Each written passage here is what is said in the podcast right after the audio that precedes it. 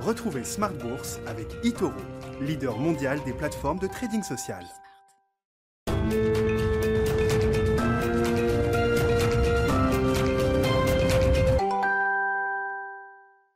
Et c'est reparti pour Smart Bourse, votre double dose quotidienne de marché en direct sur Bismart chaque jour à la mi-journée, 12h30, 13h. Et en fin de journée, désormais, la grande édition pendant une heure à partir de 17h.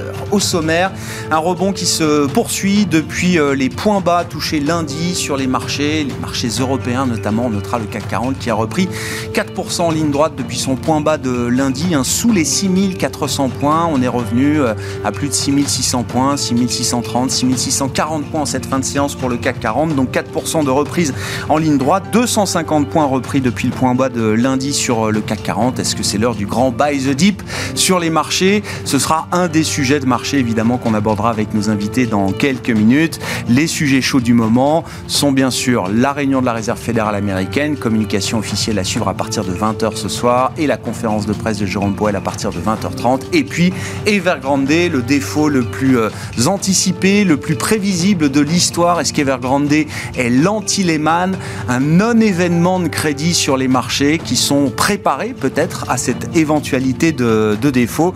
Question là aussi euh, très débattue qu'on posera à nos invités dans quelques instants. Et puis le dernier quart d'heure de Smart Bourse, le quart d'heure thématique toujours. On parlera santé et imagerie médicale avec l'exemple du groupe japonais Olympus qui a complètement pivoté vers l'imagerie médicale, abandonnant tous ses métiers grand public, les appareils photo, les caméscopes. De ce point de vue-là, Olympus, c'est l'anti-Kodak, c'est la journée des anti, et on en parlera avec Alice Labouze, la présidente de Trecento Asset Management, qui sera avec nous en plateau à 17h45.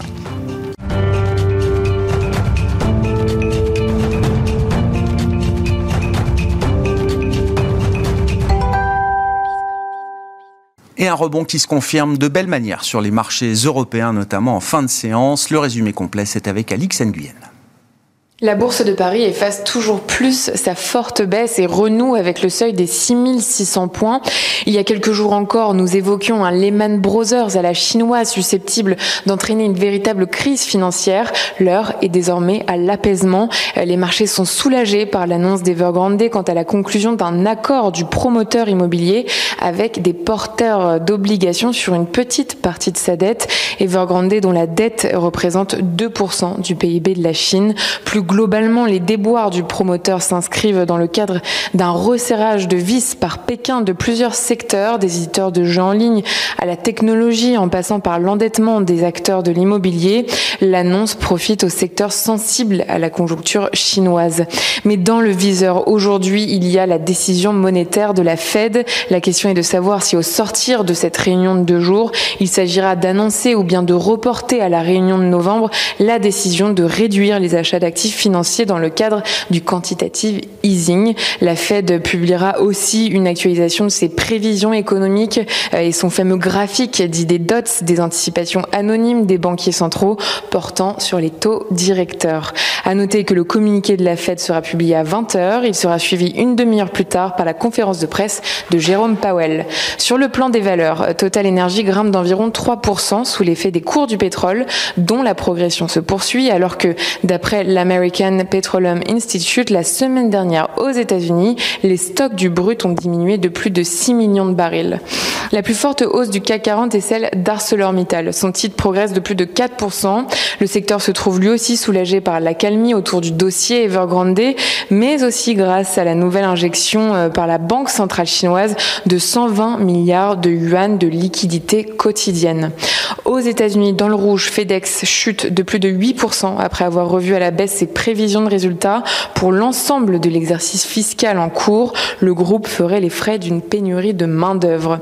Et puis JC Deco remporte l'un des plus importants contrats de communication extérieure en Australie. Sydney Trains a choisi le français comme partenaire publicitaire principal dans ses halls et sur ses quais pour une durée maximale de 10 ans. Demain, la politique monétaire britannique sera au centre des préoccupations et puis pléthore d'indices PMI seront euh, programmés en Europe et aux États-Unis sans compter les traditionnelles inscriptions euh, hebdomadaires au chômage aux États-Unis. Tendance, mon ami, c'est avec euh, Alix Nguyen chaque jour dans Smart Bourse à 12h30 et 17h sur Bismart.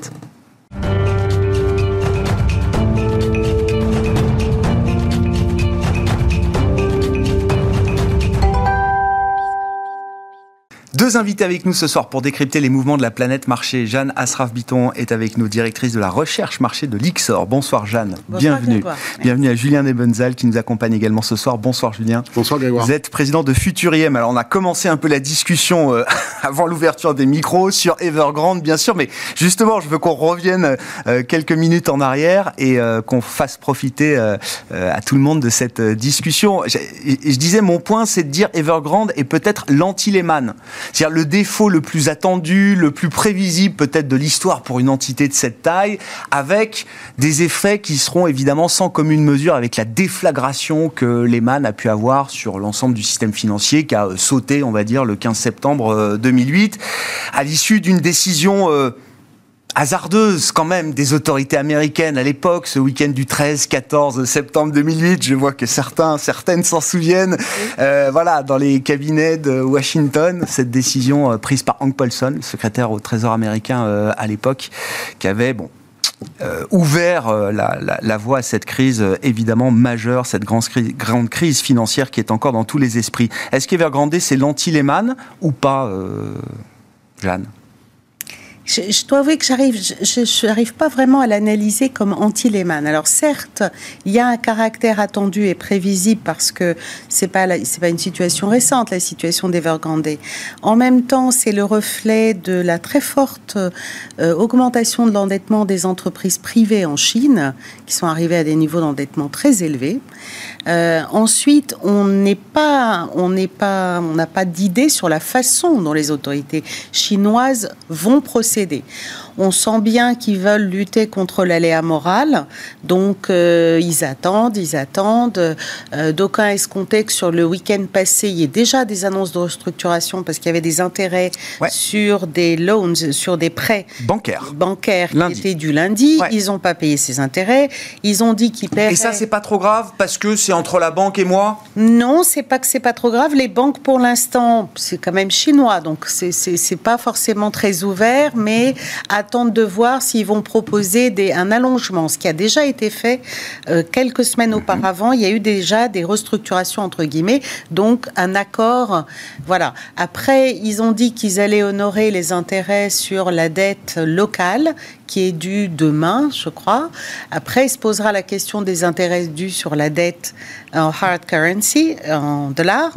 Donc là, on va voir comment ça se passe. Mais le plus important, sans doute, c'est que euh, on, comprend que ça s'inscrit dans une politique chinoise globale de reprise du pouvoir communiste, de réorientation de la politique économique, mais en même temps, moi, ce qui me m'étonne un peu, c'est le délai qu'ils prennent à annoncer ce qu'ils font, quelle restructuration. Parce qu'autant je, vous rejoins, on ne voit pas de caractère systémique mondial. Le système financier mondial ne va pas sauter vendredi quand euh, les intérêts n'auront pas été repayés. En revanche, sur le système financier chinois, et plus encore sur l'économie chinoise, ce qui n'est pas sans ricochet sur le reste du monde, ce ne sera pas sans effet. Mmh. Il y a à peu près 300 euh, contreparties. Mmh. Euh, il y a des engagements sur je ne sais combien de, fournisseurs et et on a quand même 120 milliards euh, qui ont été financés par le shadow banking.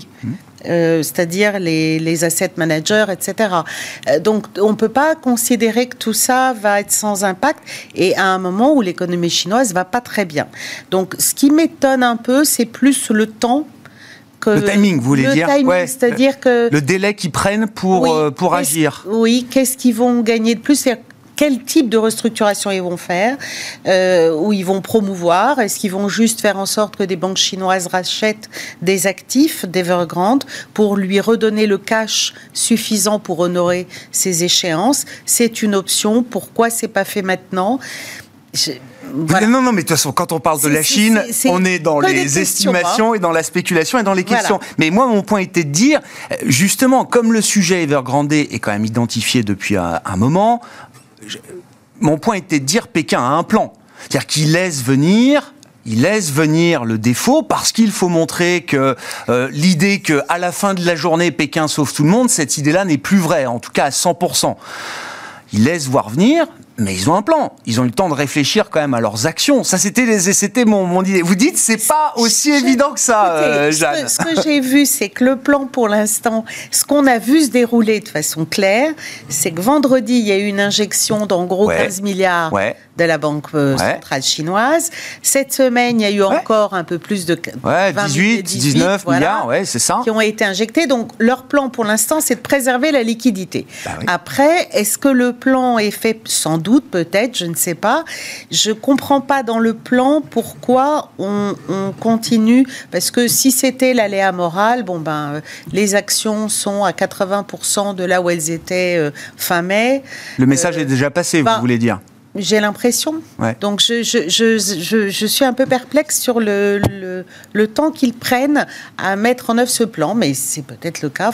Le coût économique d'un défaut d'Evergrande et des répercussions que ça pourrait avoir sur le secteur immobilier euh, chinois, c'est euh, quelque chose d'important. Enfin, euh, on comprend quand même depuis quelques semaines, quelques mois maintenant que à court terme, la, la, la quantité de croissance, c'est pas trop le sujet de Pékin Est-ce qu'ils prennent quand même un risque important euh, en, laissant tomber ce poids lourd du marché immobilier? Ben, il me semble qu'il y a des répercussions, ne serait-ce qu'au niveau social. Hein. Mm. Ils ont eu des, euh, euh, des oui des, manifestations, des, hein, des clients qui sont venus effectivement devant les agences Evergrande c'est sur, des gens qui ont financé leur appartement donc il y a un enjeu de logement qui est pas négligeable. Euh, donc je, je on trouvera une manière de protéger quand même j'imagine ces, euh, ces clients d'Evergrande. c'est comme ça qu'on voit les autorités chinoises. On les imagine toujours dans un contrôle très important. Et on a toujours l'impression qu'on connaît exactement euh, les intentions, le déroulé, etc. Néanmoins, on a tous été surpris euh, de ce qu'ils ont fait euh, récemment en termes de réorientation de politique économique. Et, une des conséquences, bon, Evergrande, c'est un truc, mais il y a déjà de la contagion à, d'autres développeurs hein, bien sûr, Bien sûr. donc, je, je vous avouerai que je j'ai toujours du mal à les penser vraiment tout puissants et tout sachants et en parfait contrôle et maîtrise de la totalité, même si, bon, probablement, ils, ont un plan et puis ils finiront par intervenir. Non, non, non, mais c'était où? C'était mon, mon, petit point. Euh. Non, mais, ils ont commis des erreurs financières par le passé. Bien sûr, oui. comme tous, hein, il n'y a pas de, non, non, mais, mais euh, ils ont quand même beaucoup de choses assez compliquées à gérer, outre le fait que la conjoncture n'est pas forcément simple, le commerce mondial ne marche pas comme il voudrait, on a des taux de fret qui ont littéralement explosé, donc il y a quand même un certain nombre d'entraves sur la dynamique de l'économie chinoise. Il y a aussi des tendances de long terme que sont le, le reshoring, c'est le... La relocalisation. la relocalisation des unités de production dans les pays développés, ce qui n'est pas bon pour la Chine. Donc l'enjeu de la Chine, c'était quand même de passer d'une économie totalement orientée vers l'export, vers une économie de plus en plus domestique mhm. intérieure.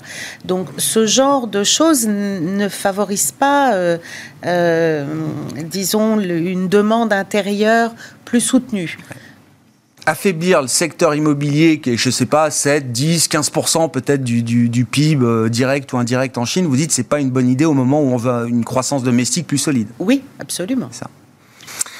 Bon, alors, il y a plein d'angles d'entrée hein, autour d'Evergrande. Euh, que vous inspire la situation Déjà sur le, risque de marché immédiat, euh, selon vous, euh, Julien, quelle évaluation est-ce que vous pouvez faire de la situation? Et puis encore une fois, ça nous amène à réfléchir aux intentions de Pékin aujourd'hui vis-à-vis de son économie, de sa société, vis-à-vis aussi peut-être du reste du monde. Et ce sera intéressant de voir comment les porteurs de dettes Evergrande libellés en dollars seront traités en cas de restructuration.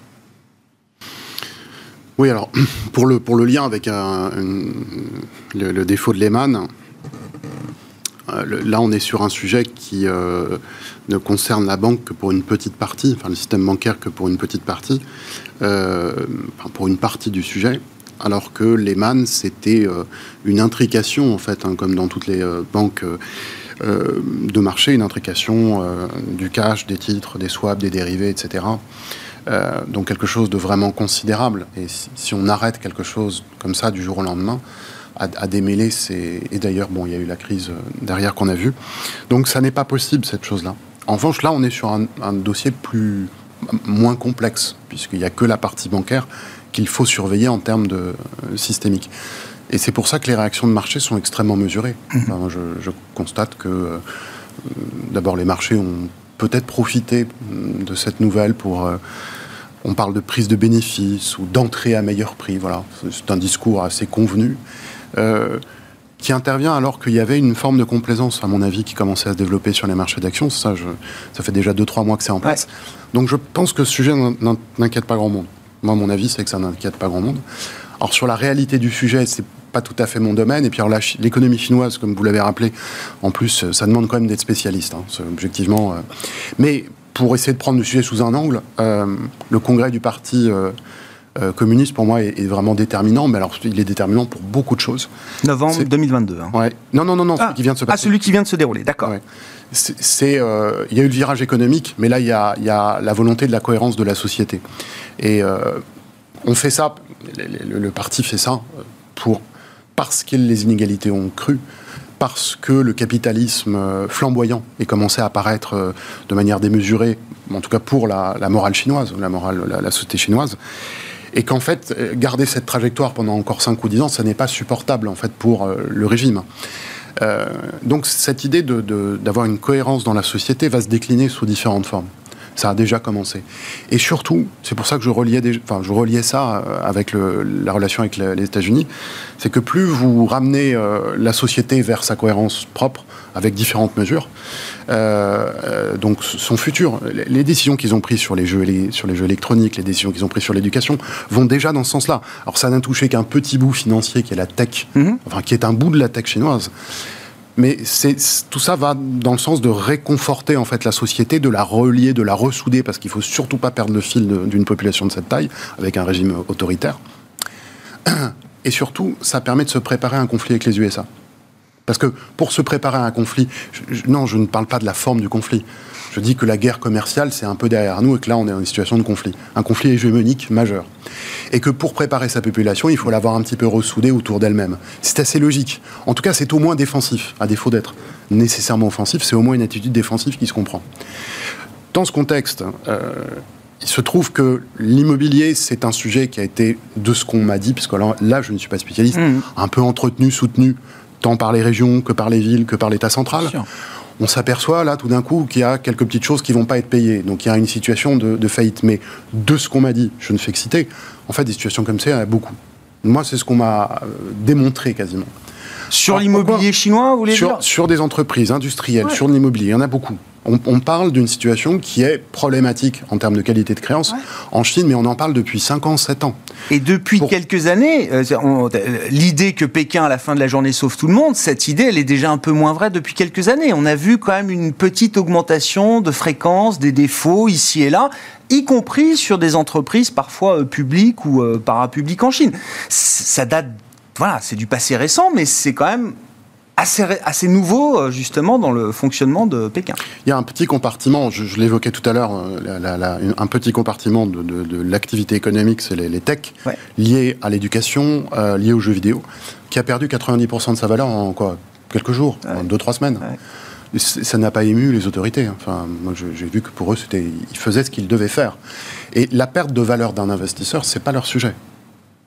Et, et pour moi, c'est, leur sujet est ailleurs. Donc en fait, on s'interroge aujourd'hui quel va être l'avenir de, cette entreprise. Ben, euh, déjà, les prix ont déjà beaucoup, beaucoup baissé, donc on, est déjà en train de constater en tant qu'investisseur. Enfin, les investisseurs qui, sont, qui étaient dessus ont constaté. Le défaut est déjà dans le marché. Mais c'est pas, voilà, mais c'est, mais c'est pas le sujet de, c'est pas le sujet de des autorités, c'est une évidence. Enfin, pour moi, ça hmm. apparaît comme, euh, je n'ai pas d'autre lecture. Je veux dire, cette entreprise n'est pas viable. Euh, ceux qui ont investi, c'est fini voilà. Est-ce que c'est un message à destination de l'Occident sur les investissements ben, Comme on investit dans une entreprise en Allemagne, hein, ou en France, aux États-Unis, certaines fonctionnent, d'autres pas. Et là, là-dessus, la Chine, je pense, ne va pas particulièrement s'exprimer. Après, il y a le sujet bancaire. Alors, sujet bancaire, évidemment, là, il faut faire un peu attention, parce que le réseau bancaire chinois, il ne faut pas le déstabiliser. Mm-hmm. Et il y a des petites connexions avec euh, les, banques occidentales. C'est pour ça qu'on a eu des réactions en bourse un petit peu euh, émotives. Mais là, je a priori, euh, c'est pas quand même le projet euh, de l'État chinois. Donc, de faire sauter le système financier mondial. Non, ni le leur, ni le leur. Donc, je pense que sous une forme ou sous une autre, ça va pas le projet des États-Unis non plus, sans doute en 2008, mais bon. bah, non, non, non, je... il n'avait probablement justement, il faut bien se souvenir, on en parlait en antenne, il faut bien se souvenir que les gens qui ont décidé de laisser tomber les man, euh, en se disant ça va peut-être pas être très très bon, mais c'est pas si grave que ça, c'est quand même des anciens de Goldman. Et, et, la rivalité entre les deux banques, elle était historique. Donc, je, je, ne sais pas si c'est ce qui a motivé leur décision, mais on l'a quand même tous compris comme ça. Donc euh, après, c'est eux qui peuvent dire, euh, ou qui diront dans, quand ils écriront leur mémoire, euh, si ça s'est passé comme ça. Et puis après, reste la, pour Evergrande, reste la partie de l'activité économique. Et là, c'est sûr qu'on il faut gérer comme on, gère une disparition d'activité, il faut gérer ça. Là-dessus, là, aussi, je ne pense pas que les autorités vont s'exprimer de manière particulière, vont, en partie laisser faire, parfois soutenir, etc. Parce que l'idée n'est pas de créer une, récession sur certains secteurs ou dans certaines régions. Euh, là, ce n'est pas leur projet. Mais je reviens sur le point de départ. La le niveau de la croissance chinoise n'est pas l'objectif mmh, de l'État. Mmh, mmh. Ce n'est pas son objectif. Si la croissance ralentit, euh, la croissance ralentit. Si la croissance ralentit, moins de tension de matières premières, moins d'inflation, etc., il y a d'autres éléments qui ne sont pas si négatifs. Et vision peut-être naïve et positive que j'ai, à l'intérieur de ce changement, ce, retournement, enfin cette modification de la politique euh, chinoise vers la société, il y a aussi la préoccupation de l'environnement. Et en fait, quand on est dans l'immobilier et qu'on voit ce qui s'est fait en Chine depuis 20 ans, et qu'on sait que l'environnement est un sujet, pourquoi passer tant d'énergie sur ce sujet de l'immobilier? Alors qu'en fait, ils doivent en consacrer à l'environnement. Ils l'ont décidé. En tout cas, ils ne sont pas pour moi, je ne veux pas être naïf, mais ils ne sont pas moins crédibles que les USA. Je les trouve même un peu plus crédibles que les USA.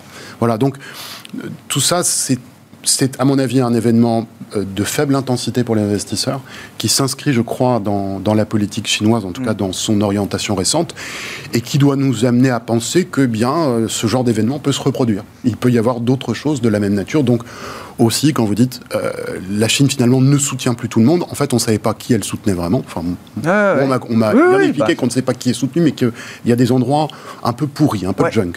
Bah, là, on voit apparaître des choses et on en verra peut-être apparaître d'autres dans cet ordre de rationaliser la société, et puis, c'est pas la fin d'une séquence. La Evergrande, vous dites, c'est trop tôt pour dire que c'est l'aboutissement d'une séquence de reprise en main. Euh, ça, peut continuer. Je vais faire un, je vais faire un, parallèle rapide. Euh, l'histoire des sous-marins français. Oui. Voilà, les sous-marins français, bon bah voilà, les, Australiens ont décidé que le, enfin, la protection américaine était intéressante. En fait, ils pensent que la Chine est plus belliqueuse qu'ils ne le pensaient il y a encore 5 ans ou 10 ans. Euh, et les Américains, en fait, ils se retirent de tout depuis 5 ans, partout, sauf d'une chose. De Taïwan. Non, euh, non, non, sauf d'une chose, c'est la relation euh, euh, conflictuelle avec la Chine, ah qui peut, enfin, qui à mon avis est déjà devenue une relation conflictuelle tout court, une relation, un combat hégémonique. Voilà. Donc on est devant ça. Et la priorité des Chinois, c'est la même chose que les Américains, qui mettent une priorité géopolitique, c'est ça, c'est de se mettre en ordre de bataille. Donc en fait, ce qu'on voit sur Evergrande, on va le revoir à d'autres moments. Et oui, l'État chinois a changé d'attitude. Jusqu'où l'État chinois est prêt à, laisser s'affaiblir sa croissance là, à court terme euh, ah, Parce que j'entends le discours, Julien dit la quantité de croissance, c'est plus le sujet. Mais socialement, quand même, la croissance, ça peut aider. Voilà, je suis je suis d'accord dans le sens que de toute façon, s'ils veulent afficher 6%, ils l'afficheront. C'est pas très grave. En revanche, le niveau réel de croissance, c'est quand même un enjeu pour la stabilité sociale. Et si effectivement on veut préserver l'unité, bah, il faut qu'il y ait suffisamment de croissance pour que les villes puissent absorber euh, les afflux de gens qui viennent de la campagne et pour qu'il n'y ait pas de problème de chômage. Donc là, c'est quand même un enjeu, ils ne peuvent pas la laisser s'affaiblir. Autour d'Evergrande, c'est 2-3 millions d'emplois, peut-être directs et indirects, qui sont en jeu. Hein. c'est pourquoi, de mon point de vue, c'est presque l'impact sur l'économie chinoise qu'il faut regarder de très près, avec ses répercussions sur, euh, sur d'autres économies, mais qui ne sont pas d'ordre systémique, qui sont juste, euh, on va dire, une crainte supplémentaire pour les perspectives de croissance mondiale. L'autre élément, c'est que je pense que dans, dans l'objectif des autorités chinoises, il y avait à un moment, vous évoquiez, euh, est-ce que c'était leur volonté de faire baisser le, le cours des valeurs technologiques? Et j'ai envie de dire oui, probablement, parce que c'était devenu un contre-pouvoir beaucoup trop fort. Donc il y a une volonté de réaffirmer le pouvoir du Parti communiste chinois. Donc je pense que le, le fait de, euh, de, d'enlever, on va dire, ou de, euh, d'affaiblir le côté investisseur, euh, le côté capitaliste, etc., c'est Mhm. aussi une façon de réaffirmer l'orientation communiste et puis effectivement de créer une adhésion. Mais à mon sens, l'ampleur de, de la croissance dont ils peuvent se passer n'est pas, aussi important que ça. hein. Il y a quand même euh, des niveaux auxquels ça peut jouer et je ne sais pas si ça, ils en mesurent toujours tous les effets. D'autant qu'en plus, ils ont un petit peu de mal à enrayer à nouveau leur, euh, leur épidémie de Covid qui Ouais. repart. Ouais. Donc, euh, On ça hein. s'ajoute à des Ouais. préoccupations qu'ils n'avaient pas euh, il y a quelque temps et qui ne sont pas forcément toujours maîtrisables. Dans la, la Chine de la prospérité pour tous, est-ce que euh, l'investisseur étranger, les investisseurs internationaux sont toujours les bienvenus, euh, Jeanne? On a l'impression que c'est moins le cas parce que justement, si l'objectif n'est plus un Mm. objectif de nature capitaliste comme on est accoutumé à l'avoir dans la Mm. plupart des investissements quand les investisseurs occidentaux se prononcent, Mm. c'est dans cette optique-là. S'il y a d'autres objectifs et qui ne sont pas toujours contrôlables, ben, c'est plus compliqué. Donc j'ai envie de dire moins qu'avant. Est-ce qu'ils ont les moyens de leurs ambitions de ce point de vue-là? Est-ce qu'ils peuvent se, se, euh, couper en partie d'un flux d'investissements euh, internationaux? Est-ce qu'ils ont les moyens nécessaires, l'organisation nécessaire pour euh, compenser peut-être ce déficit Oh, je pense que oui. Oui. Ils l'ont fait par le passé. hein. Donc, euh, il y avait, au fond, presque, on pourrait... pour presque- financer l'innovation, la recherche et développement, euh, etc. euh, On- on a envie de- d'argent étranger qui vient en Oui, Chine euh, sur avait ces sujets-là. On avait envie de le dire presque dans l'autre sens, c'est-à-dire que l'ouverture des marchés chinois aux investisseurs étrangers, donc ça passe par les marchés, c'est pas de l'investissement direct. Donc cette ouverture-là a été très forte ces dernières années Ouais. et presque un peu inattendue. Il y avait comme une marche forcée vers on ouvre les marchés au capitalisme. Tout d'un coup, ils décident que les conséquences sont trop fortes et ils marquent un coup d'arrêt. Et je pense que c'est pas forcément définitif, mais je pense que ça a été plus loin, trop vite, beaucoup plus qu'ils ne l'anticipaient. Et on vous parlait tout à l'heure de la déformation euh, et des, écarts de richesse. Je regardais la dernière fois, et c'est c'est quand même la première fois hein, sur les trois dernières années, les plus riches ont vu leur revenu moyen ou médian augmenter de 25% en trois ans, les plus pauvres, entre guillemets, d'environ 10-15%. C'est la première fois que c'est déformé de la sorte. Il y a encore trois ans, Que les riches s'enrichissent plus vite que Beaucoup plus beaucoup vite. plus vite. ah, il y a trois ans, de un à tout trois, le monde s'enrichissait à peu près pareil. Ouais, ouais. Et il y, a, euh, il y a une dizaine d'années, c'était les plus pauvres qui s'enrichissaient beaucoup plus vite. Donc je pense que l'ouverture aux marchés financiers occidentaux dans cette dynamique qu'ils ont mis en œuvre, un peu comme je le disais à marche forcée, a peut-être dépassé euh, les conséquences qu'ils escomptaient.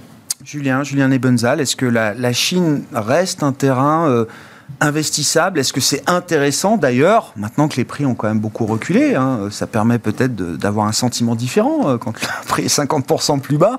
Est-ce que c'est un terrain qui reste investissable pour vous euh, Stratégiquement, hein, j'entends même? Je vais, je vais rappeler, euh, je crois, ce que moi je ne fais pas parce que je m'attache au comportement, mais ce que font euh, de manière raisonnée, raisonnable et, et avec, euh, je crois, de plus en plus de compétences, les gens qui investissent euh, selon des critères ESG. Euh, c'est pas fantastique la Chine, hein, selon ces critères. Et donc, euh, que ça intéresse euh, les analystes financiers fondamentaux, si- encore une fois, si on utilise ces filtres, euh, c'est compliqué d'investir en Chine. Donc là, je me fais un peu le porte-parole de- d'un autre filtre que le mien. Euh, moi, après, en termes d'allocation, ça a toujours été intéressant parce qu'il y a une déconnexion par rapport au rythme des marchés d'actions euh, d'Occident, euh, qui est bien, enfin, je dis pas qu'elle se répète avec précision, mais il y a bien un décalage toujours de quelques mois. Par exemple, là, le sommet des marchés euh, d'actions en Asie est en février. Ouais. Et c'est quelque chose qui peut déboucher quelques mois plus tard sur quelque chose en Occident. Normalement, l'Europe d'abord, ou les USA avec l'Europe qui... Euh, et ce qu'on voit en ce moment, d'ailleurs, c'est une sous-performance de l'Europe par rapport aux USA qui s'accentue. Donc je, pense que tout ça, quand même, est en train... Il y a une cohérence qui est en train de se dégager là de l'évolution des marchés d'action. Alors, l'intérêt, donc, c'est cette diversification. Et je me demandais il y a un mois si, justement, c'était pas intéressant compte tenu de la base, comme vous disiez, parce que je voyais bien que ça intéressait de moins en moins de monde et qu'il n'y avait plus de pression baissière. Voilà. Euh, sachant qu'encore une fois, c'est un marché que je connais un peu moins par rapport aux autres, euh, et j'avais décidé de ne rien faire. Et là, on est à peine plus bas hein, finalement qu'il y a un mois. On n'a pas, on n'a pas non plus. Non, non, non. Oui, oui, l'hémorragie s'est un peu arrêtée quand même. Oui, oui. Et là, je vois que ça baisse plus tellement par rapport à cette situation.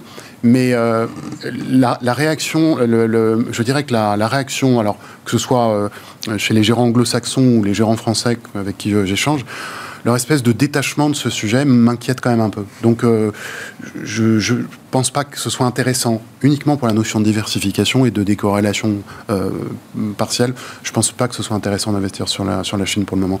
J'aimerais bien parce que ça, pourrait l'être. Ouais, ouais, Les éléments ne sont pas réunis pour prendre cette décision. Jeanne? Sur l'idée de s'exposer, de se réexposer euh, à la Chine Écoutez, nous, ça fait un petit moment qu'on est en ce qu'on appelle en position neutre, donc peu, très peu exposé sur la Chine, parce que ou sur les émergents d'une façon globale, juste parce qu'au départ, on trouvait que les pays développés avaient plus d'attrait. C'est plus comme ça qu'on les regardait. Aujourd'hui, on a quand même l'impression que c'est encore trop tôt pour essayer, vous savez, c'est le attraper le couteau, qui, tombe. Exactement.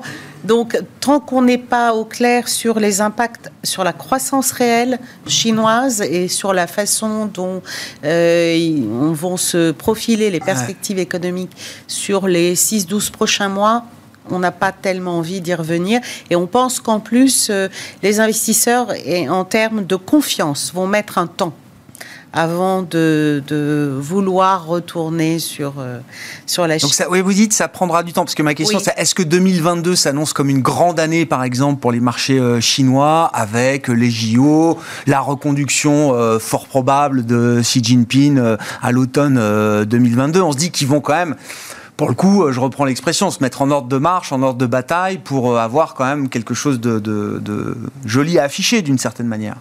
Oui, mais je ne suis. Tout dépend de la façon dont ils vont gérer les quelques semaines qui viennent. Est-ce que les investisseurs internationaux les investisseurs adhéreront ont quand même un peu de mémoire. Ouais, ouais, ouais, je comprends. Donc je pense que oui, tout dépend de la façon dont ils gèrent. Vous disiez, euh, Julien, alors généralement les, marchés euh, asiatiques, chinois sont un indicateur un peu avancé de ce qui a quelques mois de décalage. Donc le top en Asie, c'est février. Euh, on est six mois après. oui, c'est ça, je dis pas de bêtises. Six, sept mois après. Euh, on a vu un point haut récent sur le marché américain début septembre, je crois tout début du mois Est-ce que c'est le, top de court terme là pour les marchés euh, américains? Alors, Le mois de septembre, en tout cas, tient toutes ces promesses de mois historiquement négatifs pour l'instant. Oui, oui, oui. Bah, voilà, septembre, les, comme dit la chanson, les jours raccourcissent. Oui. Euh, non, j'ai parlé de décorrélation partielle, donc temporelle à certains moments. C'est l'intérêt d'avoir de, la Chine en portefeuille et le fait que euh, le, sommet a été fait un petit peu avant, euh, un petit peu avant le sommet en tout cas européen qui semble être un peu fait. Euh, aux États-Unis, on est quand même à 3% hein, ou 4% du sommet, donc parler de sommet, c'est un petit peu. mais c'est quelque chose qu'on a déjà vu, en fait, depuis l'accélération, depuis le depuis que la Chine s'est vraiment rapprochée puis, du niveau des USA en termes de PIB. Euh, là, on a vu que le poumon manufacturier était autant là-bas euh, qu'aux États-Unis. On sait bien qu'il ça, y a eu un transfert, hein. euh, mais on, a vu qu'il y avait quelque chose qui pouvait redémarrer à un certain moment un peu plus tôt. Alors la pandémie, c'est encore un autre sujet. C'est que la pandémie, ils ont touché plus tôt, ils sont repartis plus tôt, etc. Ça rajoute aux événements.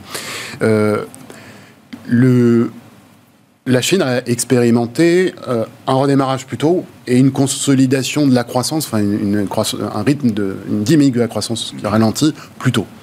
La question, c'est est-ce que c'est ce qui va se passer en Occident? Très probablement. Enfin, il n'y a pas de raison que ce soit si différent que ça. Il n'y a pas de, il a pas dans la sphère euh, monétaire quelque chose qui puisse aller contre. Il n'y a pas dans la sphère budgétaire quelque chose qui puisse aller contre sachant qu'on ne parle pas de, de, croissance qui va à zéro. non, non, non. croissance positive. Normalisation de la croissance, modération.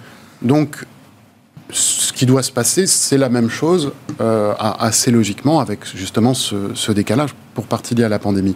Ensuite, du point de vue des cycles économiques. Donc ça, c'est quelque chose qui est un petit peu moins apparent parce qu'il faut faire une, recherche, euh, celle qu'on mène chez nous sur des périodes très longues. On sait depuis un moment que le prochain creux économique est quelque part entre fin 2022 et courant 2023. Ce qu'on ne sait jamais, on arrive à avoir ce genre de, de, date qui fonctionne pas trop mal. Ce qu'on ne sait jamais, c'est où est le sommet économique. c'est mm. impossible à, à, prévoir. Et encore moins euh, comment les marchés d'actions vont se comporter par rapport à cette équation économique. Euh, sur 2018, ça a mis 8 ou 9 mois à peu près à, arriver, alors que c'était évident. Euh, sur, en revanche, la crise financière euh, de 2008, c'est arrivé avec pratiquement 6 mois d'avance. Donc, il faut, être... voilà, j'ai pas de... Ce n'est absolument pas une boule de crise. Non, non, bien sûr, oui, oui. Mais on doit former un sommet de la dynamique économique, du momentum économique, on doit le former entre maintenant et dans quelques mois. Est-ce qu'il est déjà formé? Ça semble possible. Voilà, c'est quelque chose qui, semble possible.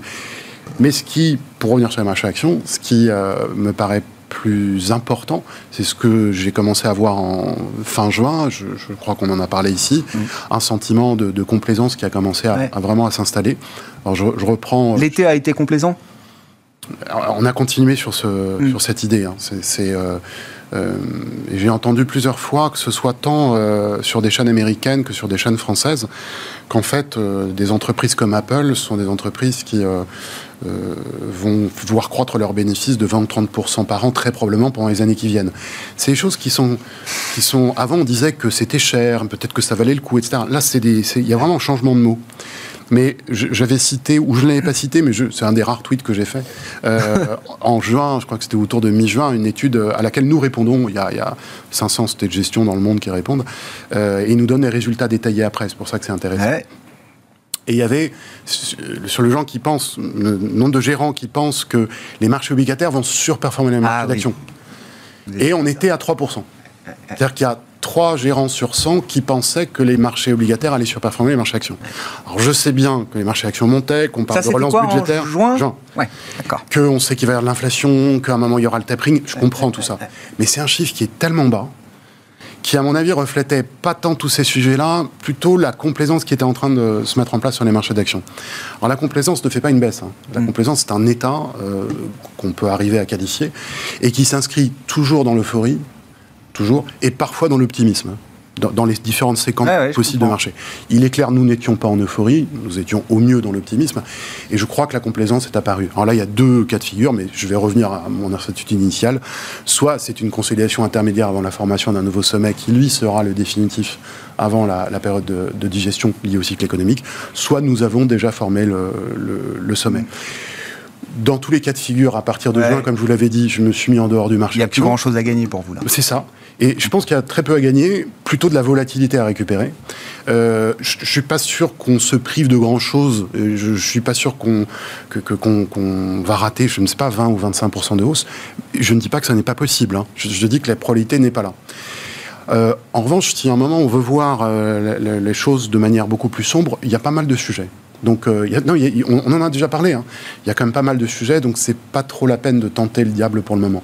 Je peux tout à fait changer d'avis d'ici un mois. Ah, ça, dépendra du sentiment, ça dépendra du, sentiment de marché. Je crois que c'est le but de savoir changer d'avis euh, sur les marchés. Mais je garde pas la trop, mais à un moment, oui. Oui, bah, il y a un moment où je, nous qualifiais de haussiers fatigués. Oui. Il y a un moment où euh, voilà, c'était au début de l'été. Voilà, et, voilà, on garde cet avis pour le moment. Bon, quelques commentaires, remarques là, sur la situation de marché aujourd'hui, euh, Jeanne ben Écoutez, euh, on, nous, on a pris des profits sur les US en particulier. Ah, Voilà, très clairement. Euh, on était aussi pas fatigués sur les US, sur les pays développés, en fait. et en particulier sur le Japon. Donc, on a été ah. on a tenu le coup parce qu'on a pris une très belle, une très belle remontée, la belle remontée. Bien sûr, bien sûr, depuis mi-août, là, ouais, ouais, ouais. On était un peu avant, mais bon. Et ça c'est bien joué déjà, c'est bien fait ça? Ah oui, oui. Ouais. C'est quand même bien avancé. Hein. Ça a pris 10% en Oui, oui, oui, bien sûr, bien sûr, bien sûr. Après, sur les États-Unis, on était euh, surpondéré depuis très longtemps. Bon, et là, on a eu envie de prendre des profits sur, en fait, un certain nombre d'obstacles qui, sont devant nous.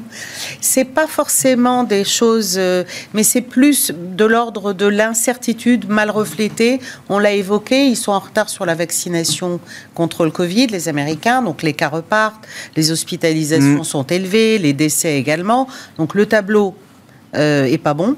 De ce côté-là. Ensuite, il y a quand même, euh, il se passe au Congrès des choses euh, qui sont une, Alors le retour de la grande Oui. mésentente entre démocrates et républicains. Oui. Ça se passe pas bien, on l'anticipait, mais là on voit que ça se C'est pire que d'habitude. La question Ça de- re- du financement du gouvernement je- fédéral, la question du plafond de la dette, chaque Alors- automne, c'est la même histoire. Non, à chaque fois, ça se termine bien. C'est pas tout à fait la même histoire. Paraît-il, les spécialistes hein, qui Mhm. regardent, les politologues euh, qui sûr. regardent ça de près disent non.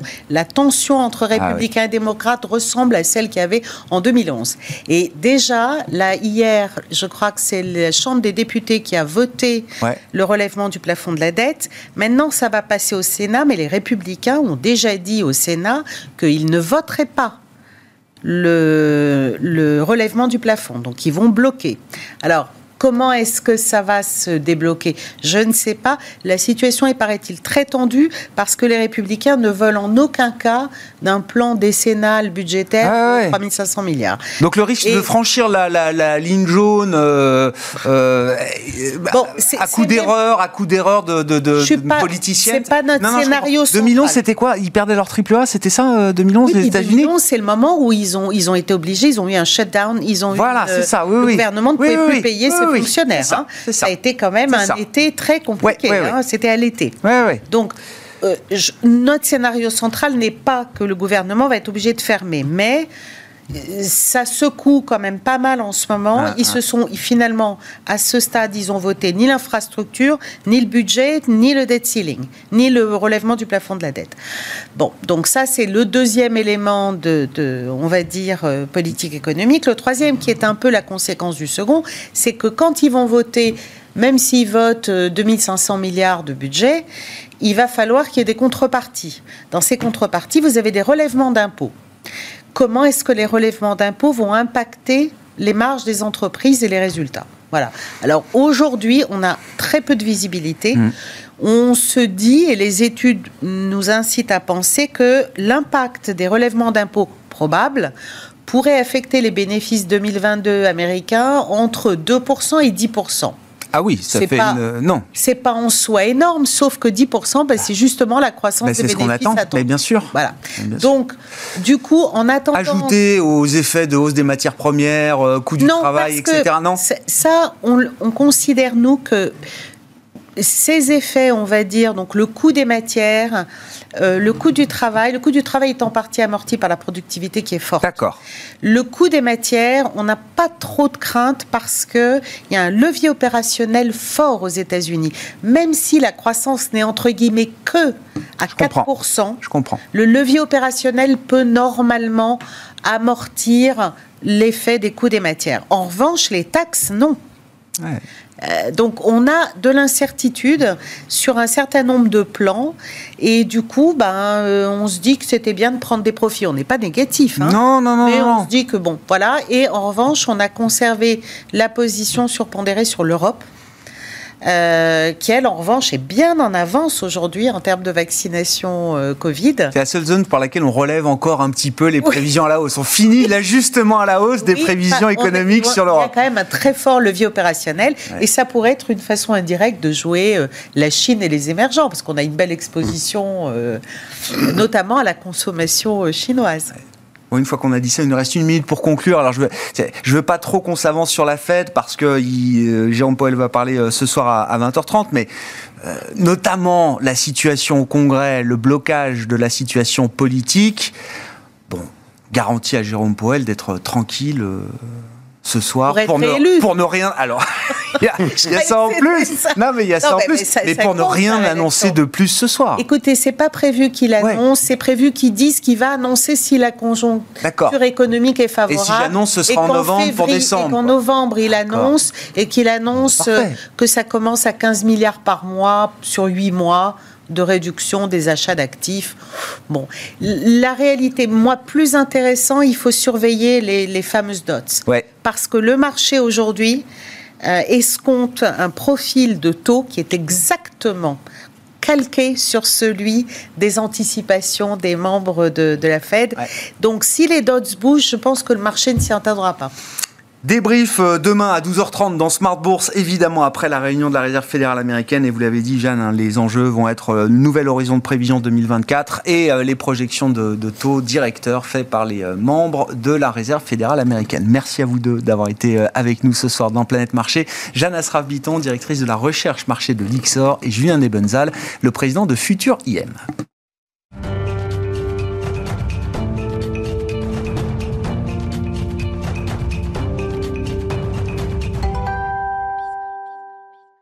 Le dernier quart d'heure de Smart Bourse, c'est le quart d'heure thématique chaque soir. Le thème ce soir, c'est celui de la santé et de l'imagerie médicale. Plus précisément, on va en parler avec Alice Labouze à mes côtés en plateau, la présidente de Trecento Asset Management. Bonsoir Alice. Bonsoir. Bienvenue. Ouais, le sujet du jour, c'est Olympus avec mm. vous. Alors je l'ai, je l'ai présenté comme l'anti-Kodak. Vous allez nous dire euh, pourquoi, mais je voulais qu'on dise un mot quand même. Vous avez deux grandes stratégies thématiques chez Trecento, donc la santé et la robotique, avec en plus une perméabilité, on va dire, euh, entre entre, les deux. Et je me disais, dans un contexte où on ne sait plus trop quoi faire sur le marché, est-ce qu'on est au plus haut Est-ce qu'on a déjà vu les sommets sur le marché américain, sur le marché européen Est-ce qu'il faut que je revienne un peu value Il faut que je reste croissance ou pas?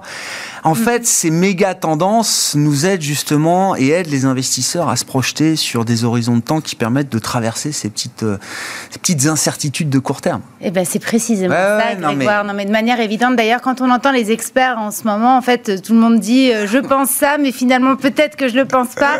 Et puis peut-être que dans quelques semaines, je reviendrai en disant que je l'ai pas pensé, mais que je le penserai peut-être. La réalité, c'est que la lisibilité des marchés financiers peut paraître parfois, mais, mais, pas forcément maintenant, mais de manière générale, en fait, parfois un peu difficile euh, à, comprendre, quoi, à comprendre ce qui va se passer sur les marchés. Et c'est vrai qu'il n'y a rien de mieux qu'une vraie boussole, je crois, puisqu'on on sait que quand on recommande d'investir sur le marché action, en général, on recommande d'investir plutôt sur quelques années. Et par conséquent, ces quelques années, il est bien, en fait, de, les, de, les, de les utiliser à travers une boussole, en fait, mmh. une boussole d'investissement et notamment une boussole thématique. Et c'est comme ça que j'ai conçu la société que j'ai créée, donc Trecento Asset Management, en disant, en fait, on va permettre aux investisseurs d'aller sur des thématiques de long terme, basées sur des catalyseurs solides, identifiés. Et en fait, ça permettra pendant les moments de turbulence, en fait, de tenir le choc. Et donc, effectivement, là, en ce moment, c'est le retour des méga tendances. Et tant mieux, puisqu'en fait, ça montre bien aussi que on n'est pas obligé d'acheter l'intégralité du marché pour investir en bourse. On peut très bien se dire quelle est la suite de l'histoire pour moi? C'est-à-dire même moi en tant qu'être humain ou petit investisseur ou investisseur moyen ou gros investisseur institutionnel. Quelle est la suite de l'histoire? Eh bien la suite de l'histoire, en tout cas nous on a considéré que c'était la santé dans toutes ses dimensions et surtout très internationales. Et puis la robotique, l'intelligence artificielle et le digital. Voilà les deux grandes thématiques auxquelles nous on croit. Et ça permet, c'est vrai, de faire face à ce que sont les marchés financiers je rappelle que les marchés financiers, c'est ni plus ni moins, qu'une pente structurellement en croissance depuis que les marchés existent, en véritable croissance. Hein, c'est important de le dire, à peu près 6-6,5% au niveau mondial. Donc c'est énorme, croissance moyenne annuelle. Simplement, bah, sur cette pente, vous avez des exagérations, des corrections, mm. des exagérations, des corrections. Et comme c'est très difficile d'anticiper ces exagérations et ces corrections, le mieux c'est d'essayer de jouer la tendance long terme, raison pour laquelle il faut un peu de temps. On faisait le point là hier avec l'équipe de Ports en Part sur Eurofins que vous connaissez bien forcément, Eurofins, alors qui vient de rentrer au CAC 40 là. Euh, et, alors Ports avait fait l'introduction en 97 d'Eurofins, donc on donnait les chiffres, ils avaient levé quelques millions d'euros à l'époque. Enfin bref, c'était une dimension complètement euh, différente de celle d'Eurofins euh, aujourd'hui. Non, mais ce que ce que me rappelait Ports c'est que donc 97, ça fait 20 ans de cotation, plus de 20 ans de cotation pour pour Eurofins. Oui. Sur cette période-là, c'est 30% de performance boursière annuelle moyenne, dividende inclus. Mhm. La croissance du groupe est de 30% annuelle euh, en moyenne sur cette période. Il y a quand même une connexion parfaite sur longue période entre euh, les fondamentaux d'une entreprise et sa performance. Euh, Exactement, mais il peut y avoir des distorsions. Ah, mais bien sûr, toutes les années n'ont pas été à 30% pour Eurofins. Il peut y avoir des distorsions temporaires et c'est notre travail aussi de, de, montrer aux investisseurs que la notion de temps est très importante et la notion de boussole, c'est-à-dire Eurofins, on sait très bien qu'ils travaillent sur une thématique structurellement en croissance et donc c'est ça qui est intéressant. En tout cas, je crois et c'est d'ailleurs la base de notre métier. Ouais. Bon, pourquoi est-ce que Olympus, donc groupe japonais, si je dis pas de bêtises, euh, j'ai connu ça dans mon enfance, les appareils photo, les caméscopes, euh, même à l'époque. Pourquoi Olympus et l'anti-Kodak, euh, Alice? Eh bien, écoutez, en fait, l'idée c'était de vous raconter comment, en étant, comment deux sociétés peuvent travailler dans le même domaine, mm. faire des choix stratégiques différents, avec, ben, à la fin, la mort de. Ben, une dont on parle aujourd'hui et dans laquelle on peut encore investir, et, l'autre bah, qui a fait faillite en 2012. Voilà. En l'occurrence, c'est Kodak. En fait, Kodak avait été fondé avant 1900, donc en 1880 et quelques, et donc avec l'objectif, hein, il travaillait notamment sur les premiers appareils photo, les premières caméras. Kodak, c'était américain. Et puis, il y avait les, les Japonais, donc Olympus, créé en 1913, où là, en fait, de la même manière, ils ont commencé à travailler sur les solutions grand public en termes de photographie et de caméra. Alors, à l'époque, c'était pas encore, euh, évidemment, euh, ce qu'on a connu euh, après. Mais tout de même, en fait, ces deux sociétés se sont développées et puis euh, les deux, qui étaient devenus quand même des experts en fait de l'imagerie, puisque la photo c'est aussi l'optique et donc c'est l'imagerie, la qualité de l'image. Euh, les deux en fait ont commencé à investir dans la santé, notamment dans les technologies d'imagerie médicale. Les Japonais euh, significativement parce qu'il y avait eu un grand plan au Japon après la guerre autour de la santé et donc Olympus, Olympus avait commencé à développer certaines caméras spécifiques pour l'imagerie médicale. Et puis ils se sont développés fur et à mesure. Donc euh, l'américain, euh, le japonais, plutôt euh, photographie grand public, ça marchait très bien, caméra grand public avec une petite partie santé. Et en 2007, il s'est passé quelque chose d'incroyable, c'est qu'en fait Kodak a décidé de céder son activité santé pour se centrer exclusivement, donc devenir un pur player. C'est ça qui est incroyable, devenir un pur player sur la photo grand public, les caméras grand public. Et au, la même année, c'est dingue parce que la même année en fait, Olympus fait le move inverse. Olympus fait le move c'est-à-dire en tout cas se renforce de manière extrêmement significative en faisant une acquisition en Angleterre d'une société de, robotique en imagerie médicale. Et là, ils prennent tout d'un coup en fait un angle de business extrêmement différent. Donc ils gardent cette petite code part, enfin, qui devient minuscule dans le groupe de photos grand public. Et en fait, d'ailleurs, ils l'ont cédé euh, juste là en 2020. Enfin, ça vient de se finir en 2021. Ah oui, l'histoire est finie là, ça y est. Toute, petite partie grand public, c'est devenu un pur player et c'est la raison, euh, donc en imagerie médicale, c'est la raison pour laquelle on a pu l'entrer dans notre fonds santé. C'est-à-dire 100% de leur business, c'est de la santé, donc on peut le rentrer dans notre fonds santé. On l'a rentré en début d'année. Et Kodak, eux, évidemment, ils ont fait face à l'arrivée de l'iPhone. 2007, c'est l'année de l'iPhone. C'est précis. C'est incroyable. Ah oui, je m'en souviens. je m'en souviens. C'est ça. Et donc, ils se retrouvent en fait face à. Bah, eux avaient beaucoup misé sur les pellicules. Et donc, euh, le principe des tirages en laboratoire. Et puis, ben, voilà. Ils ont essayé de se rattraper quand même en allant euh, faire des caméras numériques, mais c'était trop tard, ils avaient pris trop de retard et donc la société a fait faillite en 2012. Là où Olympus aujourd'hui fait plus de 6 milliards de chiffres, milliards d'euros de chiffre d'affaires, avec une croissance importante. Surtout, ils sont en train d'innover très fortement. Donc en fait, ils font ce qu'on appelle des endoscopes. Alors les endoscopes, en fait, ça permet euh, bah, de détecter des maladies, puis ça permet aussi de, les traiter, de faire des opérations. Les endoscopes, en fait, c'est comme des espèces de grands tubes. Bon, les experts de la santé sont mmh. mieux expliqués moi, mais des espèces de grands tubes qu'on peut mettre dans le corps. Et surtout, on y met des caméras ou on y met en fait des outils chirurgicaux spécifiques. Et donc, ils sont vraiment devenus très, très, très, très forts là-dessus. Et on sait que 80% des maladies euh, en oncologie, notamment dans les cancers, sont détectées grâce à des systèmes d'endoscopie et que les traitements sont faits principalement grâce à des systèmes d'endoscopie. Donc, en fait, c'est devenu incontournable, si vous voulez, dans la chirurgie, les, nouvelles techniques de chirurgie. Et donc, euh, Olympus va encore plus loin, c'est-à-dire que là, ils sont en train de faire un partenariat avec Sony pour avoir des, pour créer en fait ce qu'on appelle le chirurgien augmenté.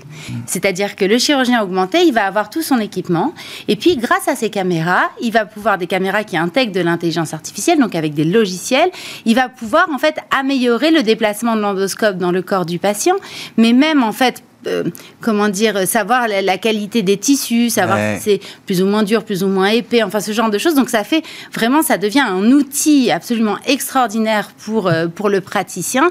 Et Olympus est en, vraiment au top du top là-dessus, surtout en travaillant avec Sony. Donc euh, ils sont sur un marché qui est donc l'imagerie mmh. médicale structurellement en croissance. Ils intègrent de l'intelligence artificielle, de la miniaturisation, de la robotisation.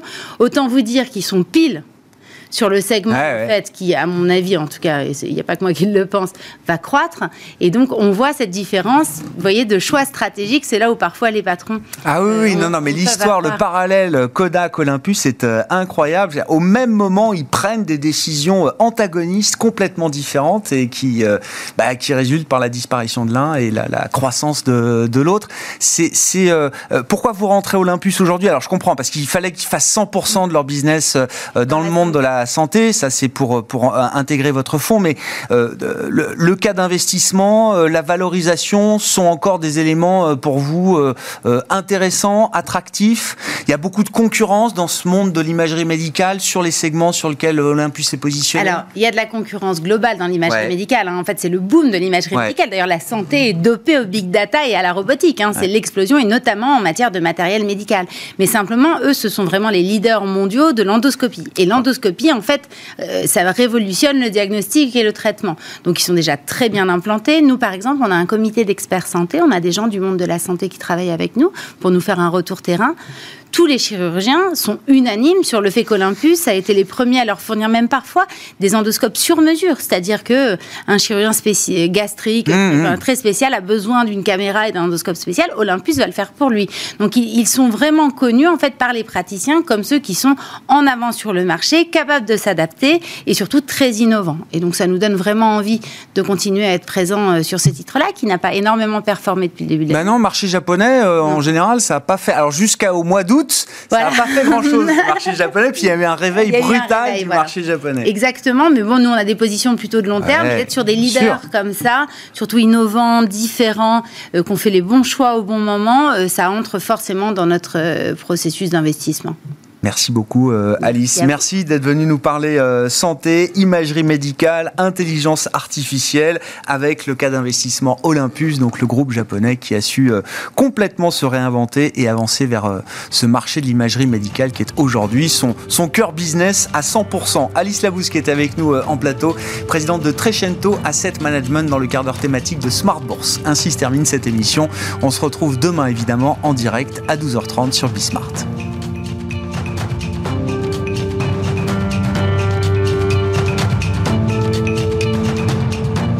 C'était Smart Bourse avec Itoro, leader mondial des plateformes de trading social.